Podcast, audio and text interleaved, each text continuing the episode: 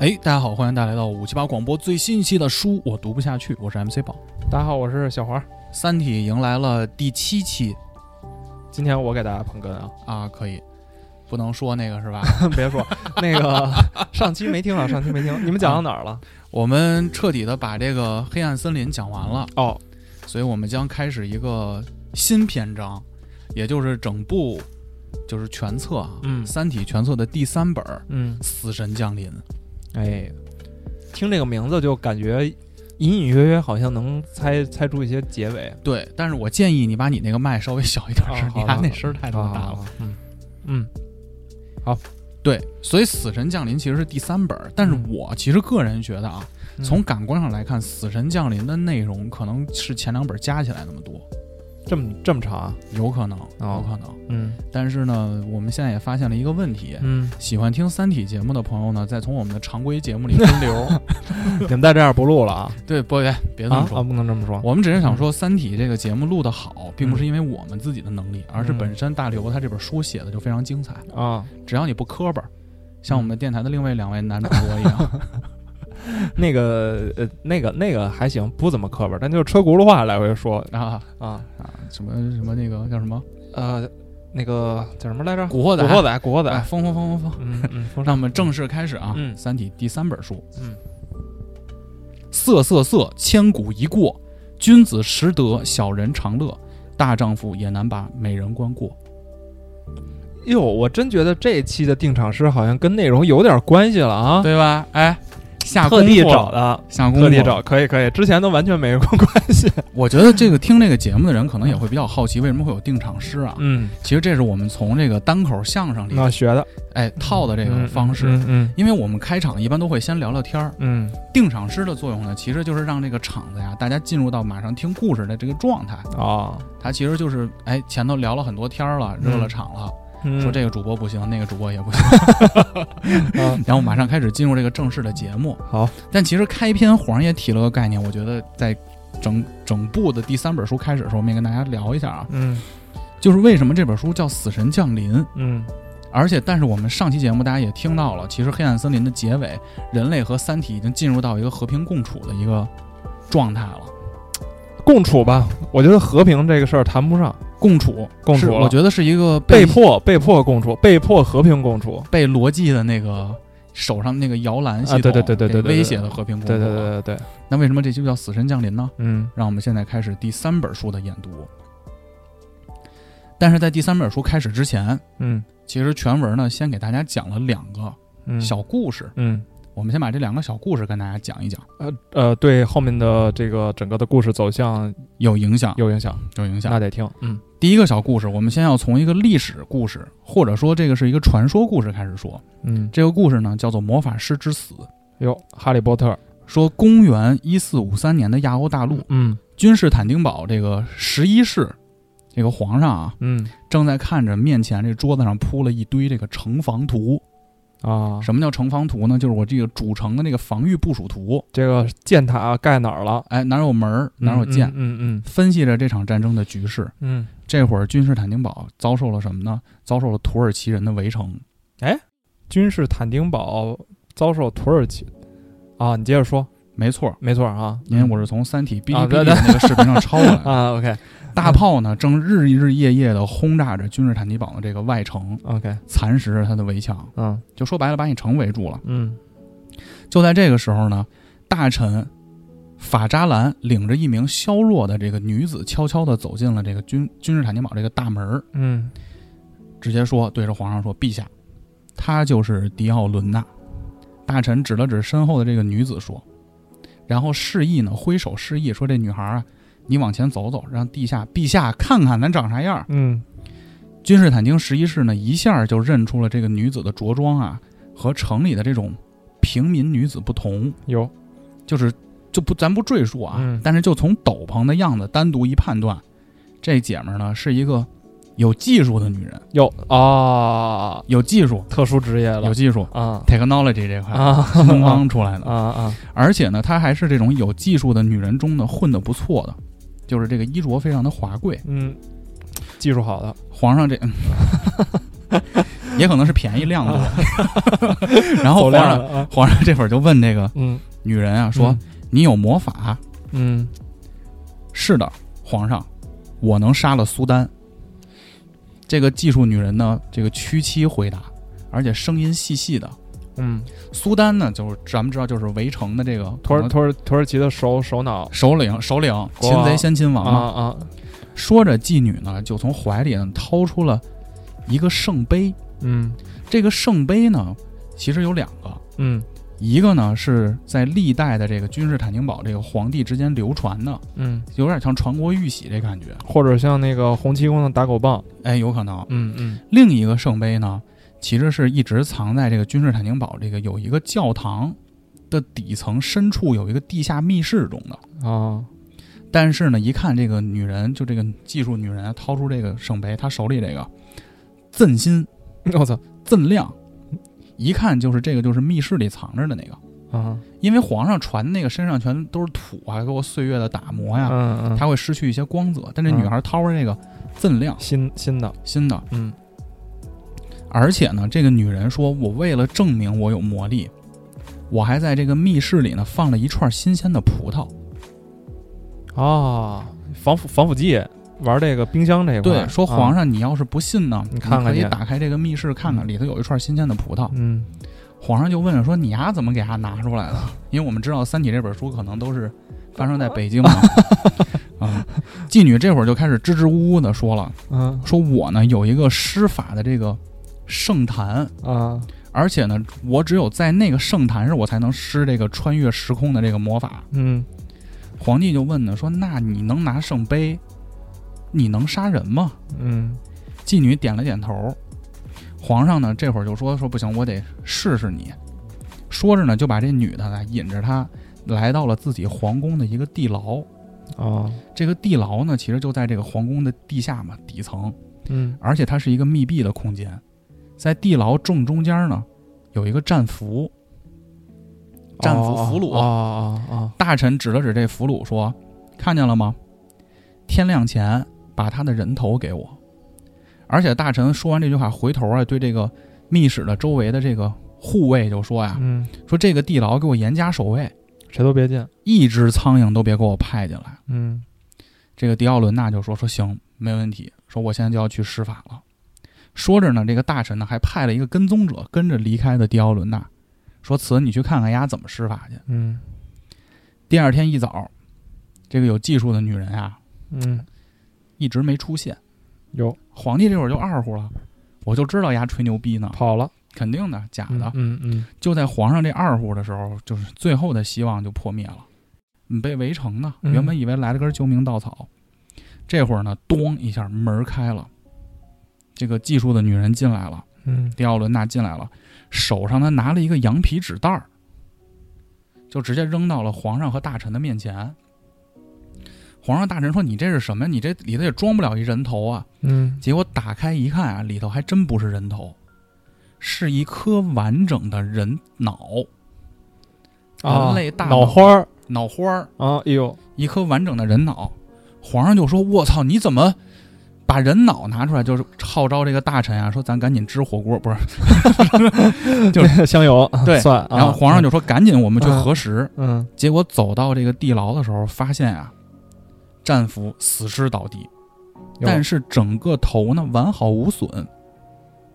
命令这个法医，可能不是法医啊，嗯。就是切开了这个战俘的头盖骨，嗯。发现单单少了里面的人脑。有变成一个空脑壳了，迪奥伦娜呢，就这样成为了皇帝指派的这个我方的圣女，哦。圣女贞德。啊。她是圣女贞德之后的，嗯。被派到了一座残塔中去刺杀敌军的首领，就前文说的那个人。苏丹对。然后呢，这一次，迪奥伦纳并没有成功。哦失败了，对，因为发现苏丹没脑子 啊，还行，这地儿玩的还行。然后呢，这会儿他没有成功，嗯皇上呢就派的这个跟踪者呀、就跟着这个魔女，就说你怎么没成功呢？嗯结果来到了这个残塔，嗯但是不知为何呢，这个残塔已经恢复成了完整的塔。啊二话没说，说你这刺杀失败了，一剑刺穿了迪奥伦娜的胸膛。临终前呢，这迪奥伦娜的眼中啊，除了对这个死亡的这个恐惧，其实还没有，嗯他其实更多的是对一个未知空间的向往，以及对眼前这个幽闭世界的恐惧。啊，也就在这时，一个魔法时代宣告终结。这是怎么回事呢？其实是一个高维碎块接触地球的短暂瞬间。我们前文说过高维、低维，嗯其实你如果掌握了高维的技术，你从高维进入这个现实世界，就像这个从纸上拿一粒米那么简单。嗯这个碎块接触地球的这个瞬间呢，仅仅在历史上存在了二十五个小时。也与此同时，一个妓女作为首次人类通过高维空间进入人类世界，取走了密室中的圣杯，放下了一串葡萄，摘下了一颗人脑。自此，人类世界重回正轨。嗯，那我能打断一下吗？你说，这个二十五小时等于说，最后这个妓女没有把那个苏丹的脑拿出来，是因为二十五小时过了。块儿走了。这个高维碎块接触地球，然后碎块又走了，哦就这么会儿，并不是他会魔法，哦还是这个科学这块的东西。哦，第二个故事就比较短了，嗯。我们要回溯到杨东还在世的时候。这嗯。杨东是谁呀、我觉得列位应该还记得，嗯，就是这个全书第一个嗝屁的人，对对对对对对对。对，留一封遗书嗯，跟丁仪自说，杀了嘛？对，物理不存在，嗯。就那么一个人。回到了杨东还在世的时候，杨东呢，此时刚刚发现这个质子在影响那个对撞机的实验结果，嗯但他当时并不知道有质子的存在，嗯他只是发现对撞机的结果毫无规律可循，嗯觉得物理已经彻底不存在了，嗯就对人生失去了信念。嗯但同时呢，杨东还发现了妈妈的电脑里有很多高级加密的文件和信息。他妈是谁呢？叶文洁。简我们要没他的话，咱们也不会讲那么多期了。对没那么多事儿了。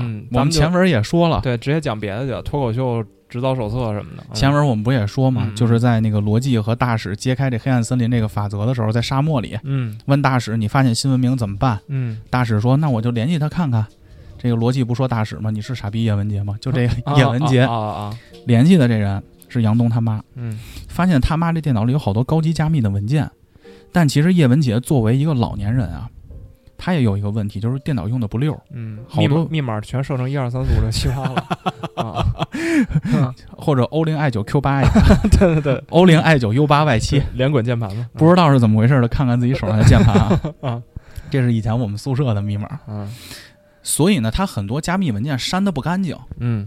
杨东呢就把很多加密文件就恢复了，发现了他妈和三体组织以及地球三体组织 ETO 的关系。这会儿对杨东来说，他整个人就幻灭了，嗯说这个物理不存在了。嗯我妈还不再是记忆中的我妈了，我怀疑全世界。此时的杨东呢，还怀疑一事儿是什么？宇宙还是宇宙吗？嗯大自然真的就是自然吗？这就是在整个《三体》的第三本书开篇的两个小寓言故事，嗯我们慢慢听，看看它跟后面有什么关系。危急纪年第四年，这其实时间是和前文有一些差距的。嗯因为前文其实是危机纪年两个世纪之后了，跟《三体》都已经接触上了嘛。对，危机纪年等于危机就是我等于是刚发现三体要毁灭地球这个事儿。我理解危机就是《三体》告诉你你们是虫子，那天开始就是危机纪年了。，对对对，危机纪年的第四年，谁呢？云天明，呃，一个新的角色一个新的男主角，，OK，有点贱。这个我们先听啊，嗯，先听。我觉得这哥们儿有问题，有问题。尤其是我看他贼生气。如果知道为什么我看他贼生气呢？请伴随着等归我们的那期常规节目一起使用。嗯，你看，这不就把刘儿引到常规节目了？啊，对对对，嗯医院中，云天明的医生过来查房，然后随手呢扔给了云天明一份报纸。但云天明这会儿就奇怪啊，说我房间有电视啊，你给我扔嗯报纸干嘛？什么年代了还给我看报纸？嗯但是呢，因为他闲来无事，还是翻了翻，里头呢除了《三体》和 ETO 的新闻以外，终于夹杂着一些与危机无关的事情了。因为这会儿人类呢过了四年，你们是虫子，嗯发现啊，谁也别为四百年后的宇宙终极对战去操心了。我们也关注一下别的事儿，嗯家不长里不短儿，嗯对不对？偶像练习生谁又塌房了？对，四百年的嘛，反正我这也活不了四百年吧。对，弹钢琴那次又怎么怎么着了？嗯，我嗯关注关注别的新闻吧，别天天登三体和 ETO 了。嗯就在云天明翻着翻着的时候啊，突然一个头版头条吸引了他。第三届人大常委会特别会议通过安乐死法，哟，安乐死合法了。嗯这会儿云天明有一个什么问题呢？他呀现在病情非常严重，哦癌症还是肺癌，哟，已经扩散了。哎，云天明就看到这安乐死就终于合法了，然后大夫把这个新闻丢给他了。丢给他了，哎呦，就是话里有话呀啊，啊！丢给他还拿手使劲指那一眼，说你看那儿，你看那儿，嗯，可以死了，没有啊，这就随意丢给他了。嗯省钱了。嗯这会儿隔壁床的这个病友老李啊，就跟云天明就聊起来了，俩人在一病床也住病房住好久了，嗯说小云啊，我先走了，我先去安乐死了。嗯原来是病友担心子女经济压力太大，嗯，选择结束生命。其实很多的这个治疗都是这样的，嗯好多时候都是勉强维持。其实我认为得了癌症啊，嗯这个放化疗能恢复，尤其是晚期啊，嗯概率是非常非常小了。嗯，其实就是续命嘛，但人又很痛苦，还花钱，对，所以这个病友老李就跟天明说，就是天明啊，我要接受安乐死了。那同时呢，在云天明在这个老李安乐死的当天，医生呢还这个跟云天明说，你看看去吧，啊，学习学习，你学习学习，都是病友，感受感受你。送他最后一程，那不能说学习学习啊，哦哦，都是病友，就邀请他去参加这个老李的这个安乐死的仪式。云天明呢，想想是也住这么久了，嗯来到了安乐死执行的这个房间。这个房间布置的呢就很漂亮，嗯漂亮的窗帘儿，鲜艳的鲜花儿，而且这个床上就窗上墙上嗯，还贴了这个粉红色心形的一个小桃心儿。我操，转念一想，其实也挺可怕的。你想，他这是把墓室布置成了新房，哦，其实这是一个反差的感觉，反，差，但其实他是想给病人一个放松的感觉嘛。嗯老李呢，此时正躺在这个执行间的正中的一个床上，嗯在这个公证人的监督下，在公证书上签字，就我同意安乐死。这会儿，一个白大褂走了进来，开始对老李说：“咱们开始执行安乐死的流程。”老李呢看了看边上有一屏幕，屏幕上就出现一行字儿：“你是否结束自己的生命？”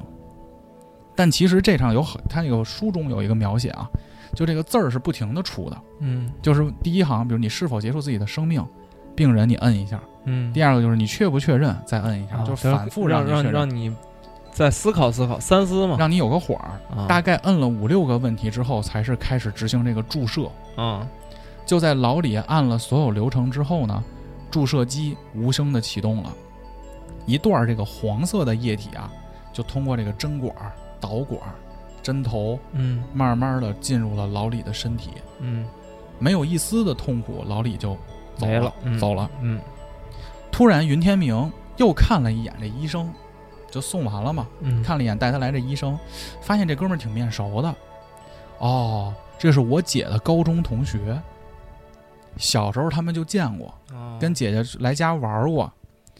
原来啊，云天明这会儿才明白，一直这个暗示啊，是他姐姐一直暗示他，让他去选择安乐死的。有就这医生是受人嘱托，姐姐不想给他花钱了因为云天明的家也不富裕，啊，而且这姐儿俩关系也就是渐行渐远的。嗯嗯云天明呢，了解了姐姐的想法之后呢，一想，也别耽误人家，嗯，说你让我死我就死吧，别给大家添麻烦。就在云天明观摩完了这个安乐仪式之后啊，又回到了病房，突然发现屋里有一谁呢？大学同学叫胡文，是大学期间跟他走得很近的朋友，嗯。来找他拜访他。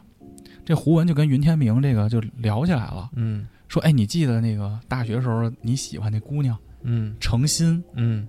还有咱们一块儿郊游那次？嗯。因为其实咱们好多老同学见面也会聊嘛。嗯，你记得你那个谁啊。然后，那个谁啊啊，啊，这周一婷、操谁呀？张一涵，不认识，三个一工程，啊。董一伟第三个名字有点生疏了啊，对，就是，嗯，就是会聊聊大学时候大家的感情生活呀，聊聊大学时候喜欢的姑娘啊。嗯。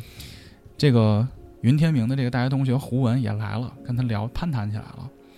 但是小胡的语气中呢，就充满了感激，说这个天明啊，就是上上次那个郊游，多亏我当时看你在饮料里放了点儿这个绿色的草，一喝呢，你跟我说这是青草自然的味道，我当时受到启发了。说你不是一傻逼吗？为什么要往他妈饮料里放草啊？说你为什么吃草？你是不是张艺兴？说，哎，这个灵感好。嗯结果他那个小胡就说，我毕业之后啊，以此为这个发展源头，嗯做了一款饮料，嗯，元气森林没有，元气森林啊，我就是哎刚想说元气森林，就反正做了一款饮料，嗯发家致富了。说老弟，我欠你的。嗯说这是几张卡，嗯，里头一共有三百万，哟而且你现在这个病情啊，你需要钱。啊，你想那个年代，《三体》的年代得十几年前了，嗯。三百万北京可是好几套房，嗯。搁到现在我类比一下，得有个几千万，嗯。对吧？云天明呢也没有推辞，收下了，毕竟他现在看病确实需要钱，能能活了，但是还真不是，嗯。因为云天明的病是肿瘤，而且他因为他误诊啊，发现这个病情的时候啊，这个肺癌已经扩散到全身了，嗯，这会儿只能保守治疗，有钱也没用了，有钱其实没用了。嗯。但其实前面也说呀，就他其实云天明还是记恨他姐姐，因为他姐姐放弃他了，啊，他也不想把这钱留到姐姐手里。啊，而且云天明觉得我都选择安乐死了，我其实不欠你什么了。但是这会儿呢，云天明就想起来，就是人之将死嘛，嗯。心里反复的出现那个女孩儿，就是大学时候他那个爱人，叫做程心。就刚才那个饮料大亨说的那个女的，对，嗯云天明说：“我要送她一颗星星。”这是个什么背景呢？因为要是现在就说你那个，你怎么着？我我要送她一颗星星，说嗯你可别去那个抓动物犯法。就是 你送星星，你怎么可能能送星星？以前我跟在节目里讲过一故事，以前我们有一个初中同学，名字里有个星，然后同桌呢有一个满脸大麻子的男生就想追她，啊，哦，记得讲过这给她叠满天星是吧？给他就他就说，哎呀，我喜欢这个女孩，名字有个星，我要送给她好多星星，女朋友叫流星吗？反正就就就叫叫什么什么星嘛。嗯。然后他就上课呀，上课就叠这玩意儿，嗯，因为他特胖，然后他那个那个手指头又粗，所以叠起来特费劲。听我说啊，嗯。然后我们就因为我们坐在他后边，就看他叠那个星星，嗯。我嗯就觉得我操，特违和画面。嗯，后来经过这个半个半个学期的努力吧，叠一罐子。叠一罐子星星啊然后然后在他要送给他这个喜欢的女同桌之前呢，也不知道谁把这事儿点炮点到班主任那儿去了。啊，傻逼要送星星，对对对，啊 班主任有一天给他叫到办公室，反正一个课间吧，嗯然后回来之后就感觉他脸巨丧。嗯然后那天开始之后，就那那那那堂课就是课间回来这堂课之后，然后这个这哥们儿就拿着一把剪刀剪那星星，剪那星星，一个一个剪。哎呦太心碎了特别我就说常规节目有没有意思，各位朋友。话说回来啊！啊，星星星星星星星，云天明说我要送真星星真星星，star star，啊我要送给我心爱的这个女人诚心一颗星星。嗯这背景是什么呢？因为在这个危机几年初期的时候啊，人类那会儿其实很绝望。嗯联合国呢最近就搞了一个闹剧，嗯叫做群星计划。嗯其实这事儿啊，在历史上其实当时齐名的还有另一个计划，大家就知道，叫做面壁计划。有这个早时说过，其实都是人在绝望面前就是想得折，想辙，嗯无病乱投医，嗯也就是有病乱投医。嗯因为这是为什么呢？因为《三体》这个危机啊被大众知道之后，你们是虫子，嗯动摇了这个人类社会的基础的文明、政治、宗教、经济的根基，嗯所有人都开始胡思乱想。那这群星计划是什么呢？因为在那个危机几年那会儿啊，人类其实缺钱，嗯大家都没心思，就是搞这种经济啊、团购啊、社区团购啊什么的。这会儿呢，他们就想起一招儿，说：“哎，你看这天上，咱们马上进入这个宇宙文明了，嗯，这么多颗星星恒星，咱们给它拍卖了吧？那不跟卖地皮似的吗？拍卖了他们的所有权，嗯面向的对象呢，就是国家、企业、社会以及个人。反正就有钱的，拍卖了这个钱啊，几万颗星星，你想，咱拍卖这个钱呀、就在地球上建造对未来这个两个世纪之后对三体的这个防御机制。哦，有点有点像那个卖那个战争债券儿那种感觉，哎，有点儿。就是我筹钱用嘛，对。但是其实这个群星计划一开始就结束了，嗯。为什么呢？因为人发现根本卖不出去，在这个开始到结束这个时间，一共只卖出去了十七颗星星，哦，而且还都是底价，只赚了四千多万，他们这个概念包装的不好。你要没有个故事，对，你要说这 NFT，我操，那 一堆人买肯定的。或者一生只能送的啊，一对对对对枚 DR 钻戒。对对对对对对，各位甲方爸爸们，感觉也没做什么好广告。操，对，嗯就在云天明之动了这个买星星这个念头的时候，嗯我先把音乐小点。啊，买星星，买星星这个计划的时候呢，云天明就给这个胡文大学这同学打了个电话，嗯说：“哎，此你知道那个诚心的个人信息吗？通信地址、身份证。嗯”胡文告诉了他，但是叹了口气，说呀：“这诚心这词啊，最近可不在国内。嗯说你呢，也别跟他说这信息是我告诉你的。”嗯云天明在得知了这些信息之后啊，立刻跟这个医生申请了这个外出，因为他在医院嘛，嗯，打车来到了联合国的驻京办事处。驻京 驻京办啊，因为那会儿这个宇宙防御机制建立起来了嘛，这种驻京办事处还是挺大的，负责各种业务。云天明走到这个买星星卖星星这个办事员那儿，说：“我买颗星星。”办事员说：“你想买哪儿的啊？”云天明说：“我就俩要求啊，离地球越近越好，而且最好是个类地行星。啊”那个办事员说：“你有多少钱吧？你就说。啊，越近越贵呗。”对，云天明说：“我有三百万。”嗯，那个办事员说：“出去。” 办事员说：“这不行，此这啊太少了。说这个毕竟是星星。嗯云天明说：“那我高低得买一个。”这办事员说：“哎，巧了，嗯正好现在我们这儿还有一颗合适，嗯，距离太阳系说廊坊那块儿，说我原本想买一个三环里的，啊。结果说您买了廊坊那个星星之后，我们再送您一车香蕉，发现真是星星。就是嗯。这颗行星，这颗行星是哪儿呢？距离太阳系二百八十六点五光年，我操。而且这个有点小，啊。但是这个有一个特殊的卖点，有个好处，在地球上能看见。哦，这颗行星叫什么呢？叫 DX 三九零六，像个验证码一样。DX 三九零六，啊这个云天明说行，那就买它，能看见就行。嗯在确定了购买意愿之后，联合国出来了两位官员，以及一个端着一托盘这个香槟酒的这个这个算礼宾小姐吧，啊来到云天明的面前，举杯宣布了云天明的受赠者诚心自此拥有了 DX 三九零六的所有权。他买了一颗星星送那个妞儿了，对，我操，然后呢，这个办事员还给了这个云天明一个黑色的文件夹，说：“您的星星，就这上头写着呢，嗯这颗 DX 三九零六这星星归属诚心，嗯地址、身份证号多少多少。嗯”办事员说：“我问个问题啊，说您要不愿意回答可以不答，这是送给一个女孩的吧嗯？”云天明犹豫了一下，点点头说：“嗯，是。”办事员说：“哎，幸运的女孩，我还以为他要说舔狗不得好死，没没没，啊。后头慢慢听，啊啊啊，OK。确实是舔狗啊，啊，确实不得好死。”嗯。关办事员还说：“哎，有钱真好，嗯。这个证书啊，您看一眼，我们将会按照您提供的这个地址，按您的吩咐，不透露赠与者的任何信息，嗯，送到这位女生的手上。我操，说不光您确定了，我带您去看看这颗行星吧。嗯。这个办事员呢，就开着车带着云天明，就往北京城外走，嗯应该不是北京啊，啊。开了两个小时，城市的灯光呢，在后视镜中越来越远，来到了一个都是田野的一个公路上。哦，肉眼能看见的，这会儿呢，办事员把车灯咔一熄灭，此时正值这个深秋的夜，嗯。深秋的夜，啊。深秋的夜，啊。像一首歌。啊。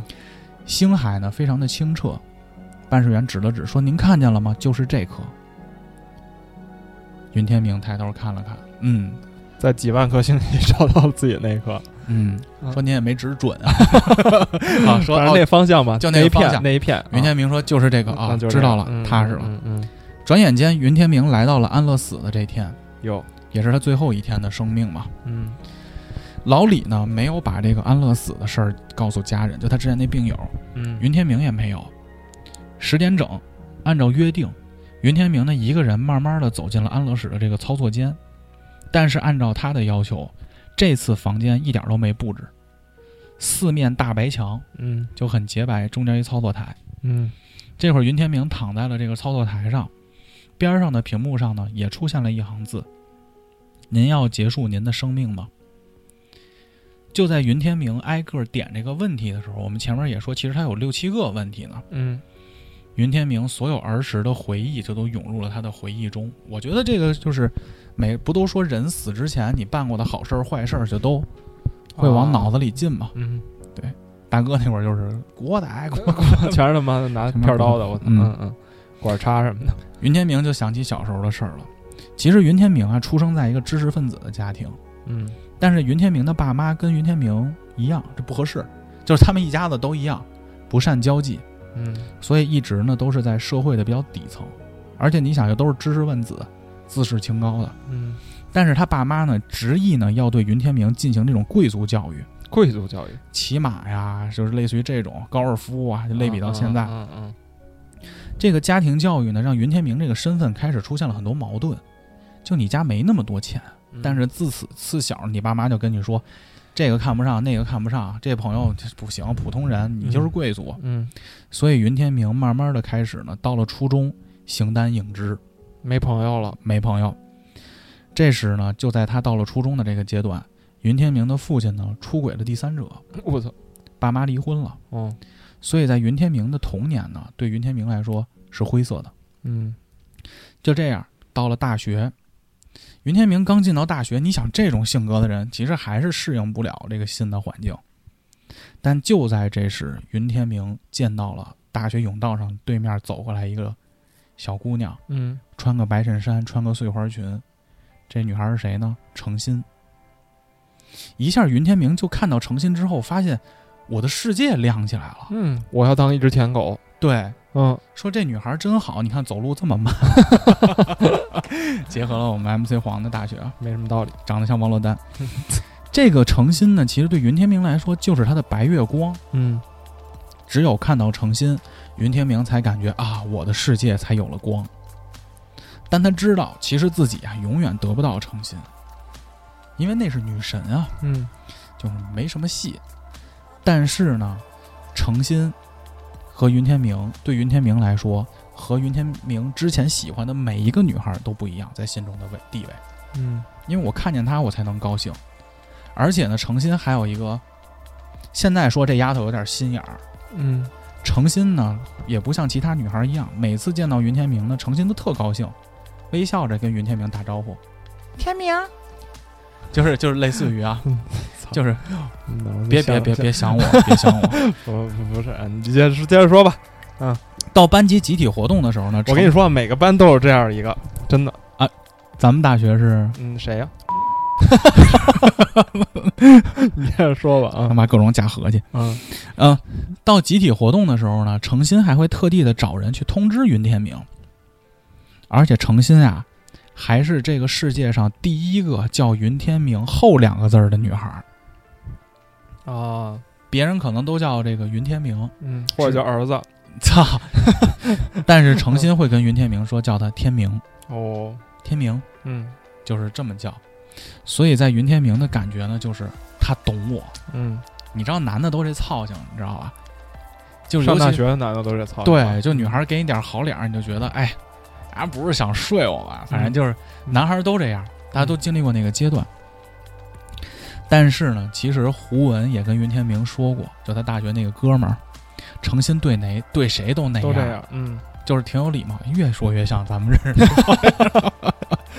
这不能细琢磨，你接着说。OK，嗯四年本科毕业了，云天明考研失败，诚心呢很轻松的就考上了本校的研究生。我觉得诚心这个成绩肯定还是挺好的。嗯云天明呢考研失败之后，不得不开始找工作跟社会上。嗯但是云天明为了能多看几眼程心，特意在他的学校边上租了房子，每天往返于这个学校和市里投简历找工作，但是屡屡失败。就在有一天，云天明就说：“不行，我就一定要去看看他。”来到校园去找程心，四处打听才知道呢，原来程心此时此刻已经和他的研究生导师去了本校在航天救赎研究院的一个上海分院完成学业了，哦，去上海了。讽刺的是，也就在云天明得知了这个消息的当天，云天明拿到了 offer，是一家航天系统的民用公司。因为此时此刻，你想危机纪年最开始的时候，所有的经济其实都是在向航天这块倾斜，对向外星这个嗯，探索这些行业去倾斜了。云天明的白月光远去了，但是呢，他对这个世界依然感觉到非常的陌生和孤独。嗯带着心中的这种寒意啊，云天明正式的走入了社会。但是其实参加工作啊，几年间云天明也谈了俩女朋友，但都很快分手了。但是云天明在这期间再也没有打听过程心的情况，就这样把他留在了心中。嗯因为云天明知道，随着进入社会，跟他的差距就越来越大了，嗯自己混的也不咋样，嗯天天惦记人干嘛呀？再后来，就到了现在这个时间，他的肺癌因为误诊确诊时已经是晚期了，嗯时间不多了。此时此刻，云天明为了见程心，毫不犹豫地买了机票，飞到了上海，只是为了远远地看他一眼。这段还讲吗？要不咱们跳过这一段？跳。过吧，跳过吧，就是跟我们电台的一位主主播经历非常像。嗯，嗯，远远的看了一眼。傻逼。站在这个航天技术研究院的大门前啊，就是程心这个工作的这个地儿啊，嗯云天明这时候其实冷静了，因为断联系了这么久，找一个人怎么会这么容易呢？又没消息，嗯，他到底在不在这儿上班也不知道。嗯四处打听之下呀，保安就跟他说说，哎，他确实在这儿上班，而且今天就在，嗯但是我们这儿有五个门儿，嗯，你进不去。云天明呢得挑个门儿，等他下班才能见着。赌一波。但是云天明这会儿也死心了，嗯一想，算了，嗯，舔狗不得好死嘛。你看这肺癌他妈慢的哪儿哪儿都是就这样。啊。云天明爬上了出租车，到了机场，回到了自己的城市，给他的兄弟打了电话，说回到真傻逼呀，回到了 单身宿舍。啊啊，但不一样，我回的是中关村的。还是说出来。他感觉自己已经死了。嗯此时，安乐死的进程还在一点点的往前推进，啊，第几步？第几步了就是这会儿都是他的回忆嘛。？OK，云天明这会儿就躺在安乐死的这个执行台上，就想啊，我到底给自己写一个什么墓志铭呢？嗯来了，爱了，送了他一颗星星，走了，这就是我的墓志铭。嗯云天明想，我马上就要死了，马上就要到最后一个按钮了，我点同意，这个注射器就直接打到我身上了。也就在这时，几乎是云天明马上要按下安乐死按钮的时候，门外呢突然出现了一堆人，而且非常的骚动，直接就冲进了安乐死的这个执行会场，每人呢就开始制止这个安乐死这个行程啊，嗯，有人直接拿手就摁到那个针头上去了，嗯有人有人开始用嘴嘬那针管儿，都含嘴里，都含我吐出来，我 就开始制止了。嗯而此时，云天明往边上侧脸一看，在观测玻璃窗外头站着一个人，程心。哟，送上门来了。他妈出现幻觉了吧？程心这会儿慢慢走进了云天明，也就在这时，慢慢的抬起了头。他们的目光呢，第一次这么近的相遇，比云天明梦中梦到的场景还要近。程心那双就是泪眼泪汪汪的那个眼睛啊，其实程心这会儿哭了。嗯美丽的眼睛让云天明整个心碎了。紧接着，程心说了一句让云天明完全意外的话：“天明儿，你知道吗？安乐死法案是为你通过的。”嗯。哎，嗯。花开两朵，嗯。按下不表。嗯。接着，危机纪年？第一年到第四年，诚心你就往前推了四年。对、嗯。我们来听听，在这段期间，诚心忙活啥了。啊，三体危机爆发以后，诚心呢刚刚结束了自己的学业，嗯。参加了工作，他进入了一个这个叫新一代火箭研制发动机课题组，主要就是研究这个火箭的这个发动机动力，为宇宙航行开路。搞科研去了这其实就跟前文我们说张北海那段就连上了嘛。啊啊！也就在这时，程心就在这个小组里工作的时候，被一个组织给应招了。这个组织呢叫做 PIA，行星防御理事会战略情报局，有点像 CIA 那感觉。真他妈长这名儿。我们看电影里也有好多那种，比如 CIA、FBI，嗯经常会去到大学里就去招募一种嗯 recruit，对吧？嗯叫 recruit，嗯，招募一些这种校招嘛，校招。校招。嗯诚信就被应招进这个组织了。那这个组织是干嘛的呢？这个组织其实是面向《三体》的一个情报谍战组织。哦，就我们跟《三体》的这个抗衡，我也得知道点敌人的信息啊。那他们在研究一个什么事儿呢？这就是诚心提议的，就是要在宇宙空间中啊做一条航线，在这条航线上每隔几米不是几米啊，宇宙、每隔一段距离放一颗核弹，把一颗小型的这个运载探测器放到这条航线上，利用这个隔一段爆炸的这个核弹，把这个探测器直接送到三体舰队的内部。那可是三体舰是傻逼吗？我操！不，他不是有质子能看见这些东西吗？对，啊，但是他们研究的就是我要获得敌人的信息，啊就我要把这个东西送过去，啊，先送过去再说。先送过去再说。嗯但是现在考虑的一个问题是什么呢？就这探测器不能太沉，嗯因为你太沉，这个爆炸力推的推的推不快，啊，而且你想地球到三体舰队这个距离，贼他妈远。我要在几百年内就要让他们接触上，嗯嗯我还得有信息，还得返回呢。嗯通过精密的计算呢，发现啊，原来这个配重只要控制在一百八十公斤，就能在规定的时间内接触到三体的舰队。啊，然后他们又做了一个大胆的尝试，说一百八十公斤，这个普通的这个探测仪啊，或者收集信息的这种设备太沉了。太沉，放不进去。嗯，咱不行，放个人进去，放活人。活人七十公斤，而且此时呢，冬眠技术也已经很成熟了。嗯我们都说像罗辑他们都是冬眠进入到下一个世纪的嘛。嗯嗯，我们把一人放进去，算上冬眠设备，正好一百八十公斤。操，等胖胖子还不行。操，说等他、啊哎，七十公斤你都没戏吧？我也没戏，我没戏，去不了，去不了。然后嗯等这个冬眠的人到达三体舰队后，嗯，再把他从冬眠中唤醒。这会儿三体呢就会把他给截获，就像我们截获水滴一样。那这个人其实就成了三体内部的一个间谍。哦哦，是这个意思，嗯就是就诚心让他们抓着，对抓着之后再打入敌人内部对，后头再说。啊，嗯嗯但是其实呢，在人类的这个传统的情报战中啊，你明目张胆的送一间谍到敌方啊，其实没用。嗯但是人类呢，现在是要送一个人，一个间谍到三体舰队内部，本身就存在着各种可听可能性。嗯而且三体人他的透明思维和谋略上的缺陷，让这种可能性带来了更多的想象空间。不会编瞎话。哎，你就更不知道这个会产生什么结果。嗯所以说这个这个方案啊就变得更加诱人了。嗯但是很快啊，诚心就被派去这个冬眠研究基地，去研究这个冬眠舱嗯，到底怎么咱选什么型号啊，嗯怎么搭载啊？还问呢，说这冬眠舱能不能降到这个几百公斤啊？冬眠舱那办事员说：“你傻逼吧？说降到一吨都难，因为啊当时还在初期嘛，这项技术。嗯这会儿这个研究小组就说了，那送人这没戏了。说那怎么办呀？咱们只送一颗大脑进去。这个跟前面那脑花那个故事好像有点关系吗？呃，没什么关系，也没什么关系。因为他只是单纯的想送一个意识体到三体的舰队里去获取信息，啊送一大脑。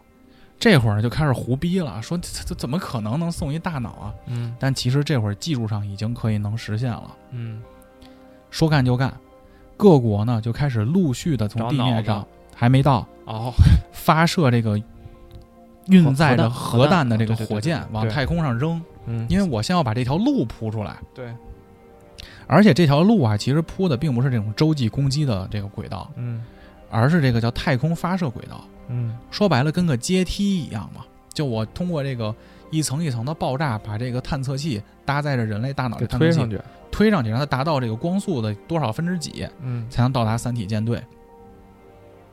所以这个计划被命名为了叫做阶梯计划。也就在这时，大家陆续的往上发这个核弹嘛，一共发射了多少枚呢？首批发射了三十枚导弹，将三百颗核弹送入了地球轨道。嗯诚心仰望着天空啊，这这会儿热泪盈眶了，因为看到这个景象，他内心其实已经很满足了。他想的，他想的，哦诚心说，无论成不成，嗯可能做到这步，我就觉得够了。嗯已经有了这个轨道了，那下一步怎么办呢？要选脑子了。联合国这会儿又开会研究上了。其实这会儿诚心的压力很大，因为你说要送一个冷冻的大脑进入这个三体舰队啊，有几个问题。就且不说这个未来截获信息怎么样，我怎么获得一个人脑啊？我得先把这人给等这人死了吧。嗯我不能说我杀一人去取他的脑子。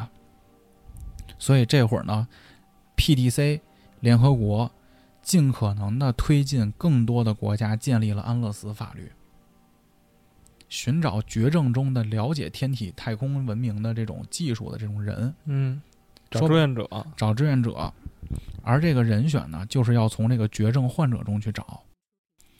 诚心呢，这会儿呢也收到了云天明送给他的那个星星的证书，我操，但是思来想去啊，诚心嗯想不出来追求者是谁，转手把他挂在了咸鱼上，匿名的嘛，舔狗送的。舔狗送的，七夕节舔狗送的啊，也就在这时，嗯。一个大学同学来到纽约探望诚心，嗯，就俩人就叙旧嘛。哎，你记得咱那个上学时候那个优子，优优子，优子优子大哥，嗯，最近也快结婚了，就说最近去去去安徽了，就是、俩人就就聊起来了，聊起来了。嗯。咱去去安徽了，那个他们听说他们那个电台录节目那个讨论群都没回，就啊聊这么细的，就说啊，就跟嗯诚心这个同学就跟程鑫聊起了这个同学每个人都在忙啥，嗯聊着聊着聊到云天明了，嗯说云天明哎有点可惜，肺癌晚期。程鑫呢这会儿想都没多想，他这脑子我要定了，直接找到了阶梯计划的负责人，推荐云天明作为候选人。而负责人呢也第一时间跟程心说：“你现在别说了，赶紧回国 找云天明谈一次。”嗯，时间回到了这个躺在操作台上这个云天明这儿，这娘们儿不是好人呐，这娘们儿不是好人，不是，好人呐！好人呐。嗯云天明躺在操作台上，嗯看着程心慢慢的把他这段故事讲给了云天明。云天明一阵狂笑，这个狂笑中透着一种就是这个绝望和歇斯底里。嗯他以为我送了诚心一颗星星就已经很爱他了，嗯，他以为诚心是收到了星星，是漂洋过海来看他的。怎么这期节目这么多歌啊？但是原来诚心你来竟然是要让我死的。嗯，让我脑子，但是诚心在来的路上也其实并不知道这会儿云天明已经接受了安乐死这事儿了，哦，就听说他癌症晚期就来了。而且诚心这会儿想的是，就算你没接受安乐死呢，我也会劝你进行安乐死。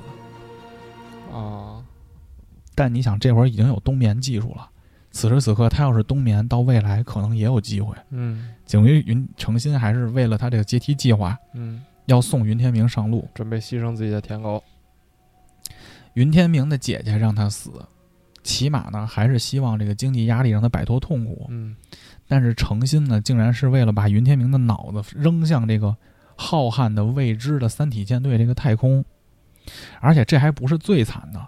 云天明一想说，一旦若若干年后，几个世纪后，他的大脑被三体截获了，等待他的又会是什么结果呢？嗯明明还有意识，被肢解、被处刑，嗯谁知道三体人会干什么呢？嗯也就在云天明思考就是思绪飞飞快转这事儿的时候啊，诚心又开口了，说：“云天明，我代表联合国行星防御理事会战略情报局问你，你愿意尽一个人类公民的责任，接受这个使命吗？这完全是自愿的，你可以拒绝。”云天明淡淡的说：“好的，我接受。同意了，”是的，把舔狗做到底，我操，危机纪年，第五年到第七年，阶梯计划。云天明被带到了这个 PIA 总部旁边的一个秘密基地，要对整个的身体机能进行测试。嗯同时在测试的呢还有七位候选人，要选一个。嗯这个测试是什么内容呢？就是通过一种特殊的麻醉方法，让被测试的这个人呀、其他的感官都失去知觉，但是只保留大脑的意识。嗯再通过一些环境测试、心理测试啊，看看他只保留大脑意识的这种情况下，对异类环境呢能否适应。说白了就是模拟一个把你大脑取出来扔太空里这么一场景。什么样？这时呢，诚心的这个领导把诚心喊来了，说：“你那同学目前测试这个成绩可名列前茅。啊，因为云天明他从小就非常的孤僻，他对这个世界本身就没有什么留恋了。嗯所以说他在面对这种恐怖世界的这种场景下，比那些还有些许有点留恋的其他测试者表现得更加的冷静和平稳。嗯诚心听了以后啊，就说：“哎，挺愧疚的。嗯”就开始跟他领导掰扯，嗯说：“不行，咱别送这个云天明上去了。说你看他学历也不行，本科。”然后领导说：“这不影响啊，嗯这跟学历也没关系。”诚心又说：“你看云天明，天生性格还孤僻。”嗯领导说：“哎呦，这是好事儿啊，这他没少点顾虑，他更好的适应啊。嗯”他领导又补了一句：“诚心，你刚才说云天明这几个你认为的缺点啊，反而更加了坚定我选云天明作为人选的决心。嗯就这样，阶梯计划候选人的宣誓仪式开始了。候选人的宣誓仪式啊，太空公约规定，任何借助地球资源进入太阳系的人，无论是你进入太阳系的目的是为了经济开发、移民、科学研究，都必须宣誓永远效忠人类社会。嗯但是呢，这个宣誓呢，与几个月前宣布的这个面壁计划不同，是在一个秘密的场景中进行的，就跟我们之前玩的那个故事连上了。嗯。面壁计划和阶梯计划其实同时进行的，但是面壁计划呢，其实它有点半公开了，这么多人参与，嗯。但这个计划是非常保密的，因为它毕竟是情报嘛，嗯。情报战嘛。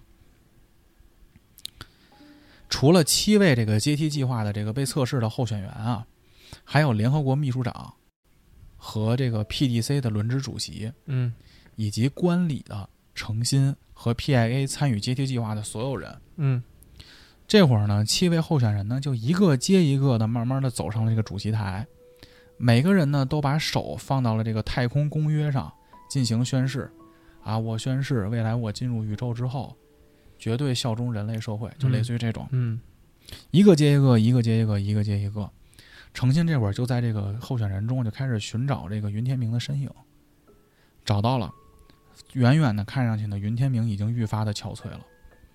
就这样，慢慢的，诚心目送云天明走上了这个主席台，走到了手捧联合国旗的萨伊面前。记得萨伊吗？啊萨伊就是宣布罗辑为那个啊对云天明走到了萨伊面前，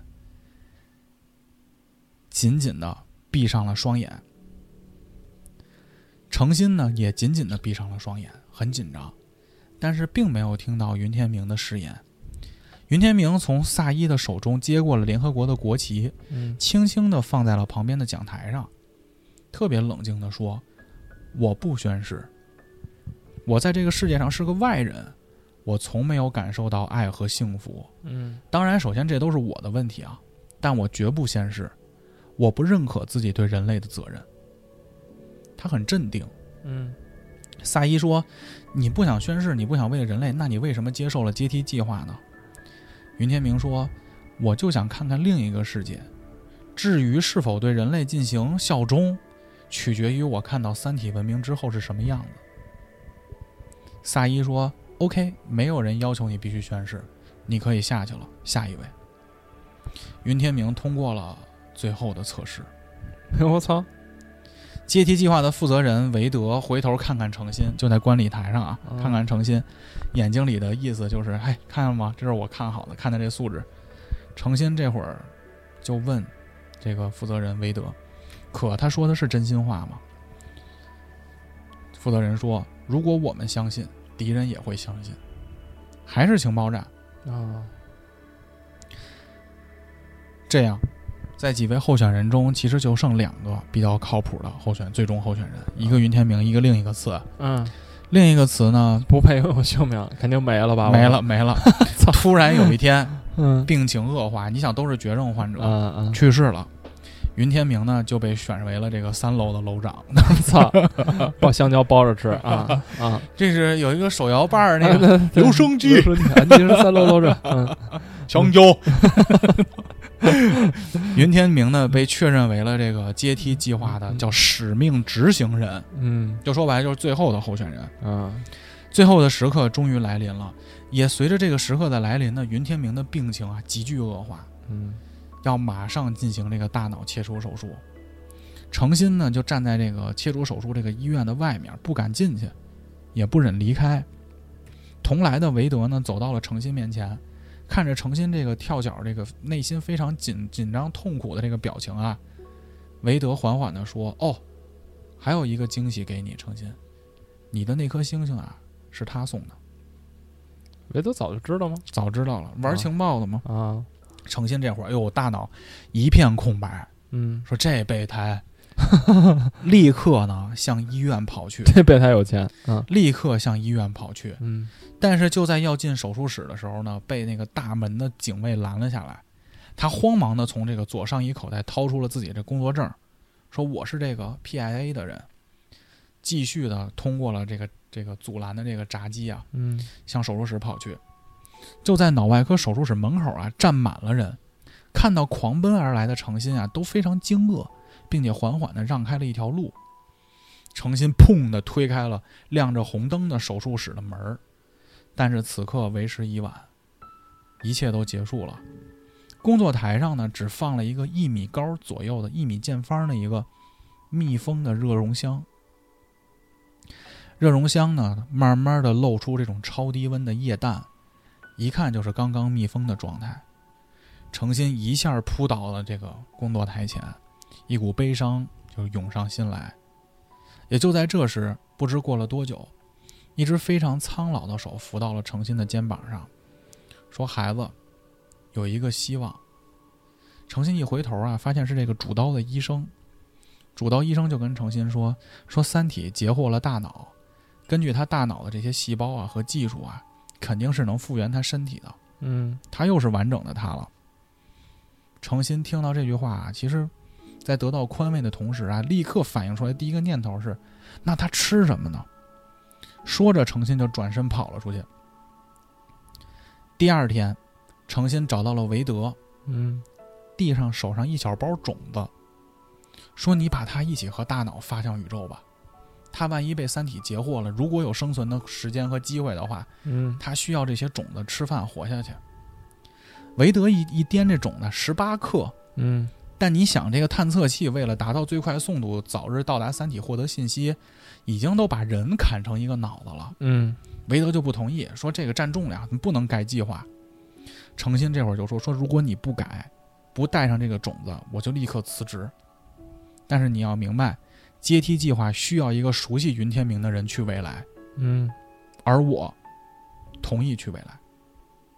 嗯韦德被迫同意了。就这样，云天明的大脑被发射了出去，预计两个世纪后能与三体正在缓缓开往地球的舰队相遇。脑子飞出去了。程心为了迎接相遇后的云天明的大脑和意识，也进入了冬眠舱，因为两个世纪以后需要一个了解阶梯计划的人，而不是只留下那些冰冷的资料。